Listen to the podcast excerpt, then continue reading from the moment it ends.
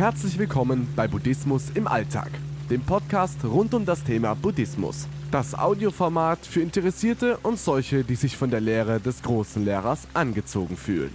Geschichten, meditative Texte und Anleitungen zur Meditation einfach und verständlich erklärt von Shaolin Rainer, einem ehemaligen buddhistischen Mönch, der heute die Lehre Buddhas nach seinen persönlichen Vorstellungen vermittelt.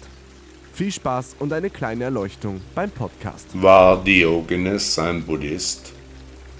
Diogenes war ein griechischer Philosoph, der die Lehre der Bedürfnislosigkeit propagierte, also dem völligen Gegenteil der heutigen Konsumgesellschaft.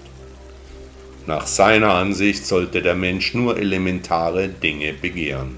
Alles darüber hinausgehende hielt der Gelehrte für unnütz. Äußerliche Konventionen wie etwa die Ehe, lehnte er ab.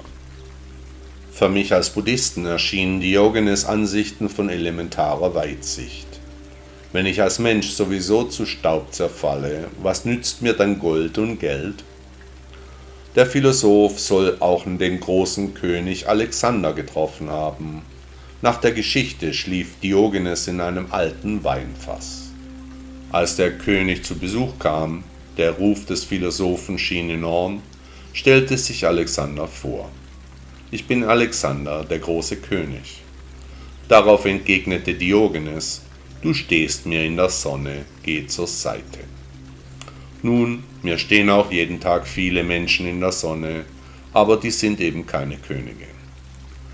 Die radikale Lebensform des Diogenes, inklusive seiner harten Antwort an den König, zeigen Ähnlichkeiten mit der Lehre Buddhas.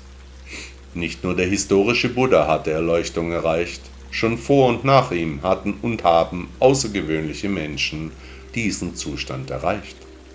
Ich behaupte, sie können das auch erreichen. Wir alle können ein Buddha werden. Nach anderen Geschichten soll der Diogenes mit Platon, einem anderen griechischen Philosophen, wenig Gemeinsamkeiten gehabt haben. Was für eine wundervolle Zeit muss diese gewesen sein. Clevere Menschen befanden sich im Austausch. Der deutsche Basketballer Dirk Nowitzki sagte einmal, wenn du alles gibst, kannst du dir nichts vorwerfen. Was also bringen uns unsere Besitztümer? Was steht uns in der Sonne? Wofür kämpfen wir? Was macht unsere Persönlichkeit aus? Wir müssen nicht in einem Fass schlafen und wir sollten auch nicht anderen Menschen in der Sonne stehen. Wir könnten uns mit der Philosophie Buddhas beschäftigen, die Schichten unserer Persönlichkeit nacheinander abblättern, zum Kern des Seins zurückkommen. Aber wollen wir das? Wollen Sie das? Also ich will. Diogenes war ein Buddhist und ich liebe die Strahlen der Sonne.